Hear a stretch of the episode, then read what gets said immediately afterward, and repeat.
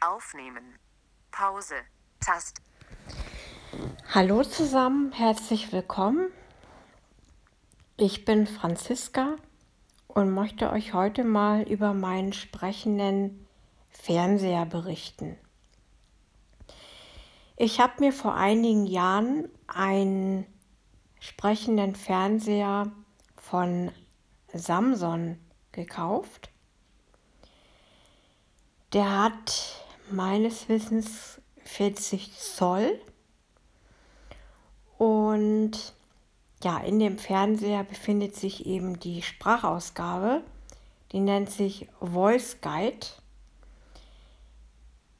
Ja, ich werde einfach mal den Fernseher einschalten. Dann könnt ihr ja mal hören, wie die Sprache klingt.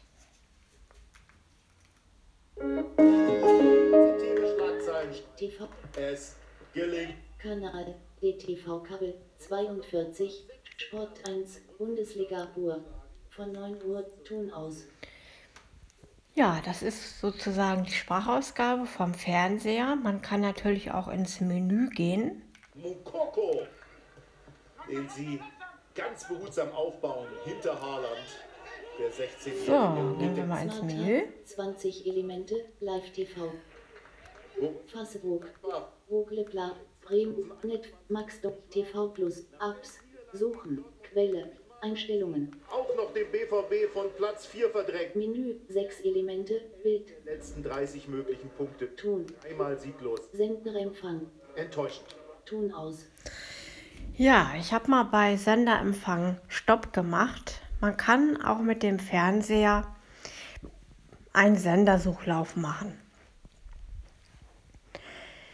Und zwar sagt die Sprachausgabe auch an, bei wie viel Prozent die Sender sind, wenn sie in dem Fernseher gespeichert werden. Ja, ich bin sehr zufrieden mit dem Fernseher. Also der sagt eigentlich alles an.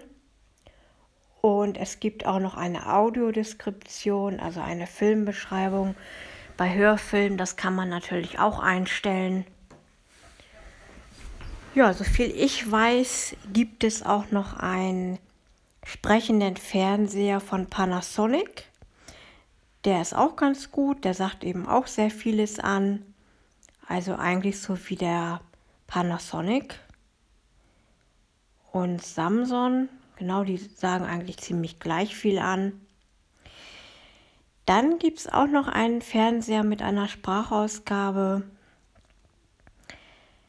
von LG. Ich habe das mal ausprobiert. Ähm, ich habe nämlich bei meinen Eltern auch einen Fernseher von LG und da ist tatsächlich eine Sprachausgabe drin. Aber er sagt lange nicht so viel an wie die anderen beiden Firmen. Also Panasonic und Samsung. Also ich würde es nicht empfehlen, einen LG-Fernseher zu kaufen, weil da werden lediglich nur die Sender angesagt und die ähm, Uhrzeiten, von wann bis wann die Sendung läuft. Aber zum Beispiel kann man da auch selber keinen Sendersuchlauf mitmachen. Also ja, wenn ihr euch wirklich mal einen Fernseher kaufen wollt, würde ich wirklich Samsung oder Panasonic empfehlen. Ich hoffe, mein Beitrag hat euch gefallen. Dann bis zum nächsten Mal. Aktuelle, aktuelle Markierung. Pause. Taste.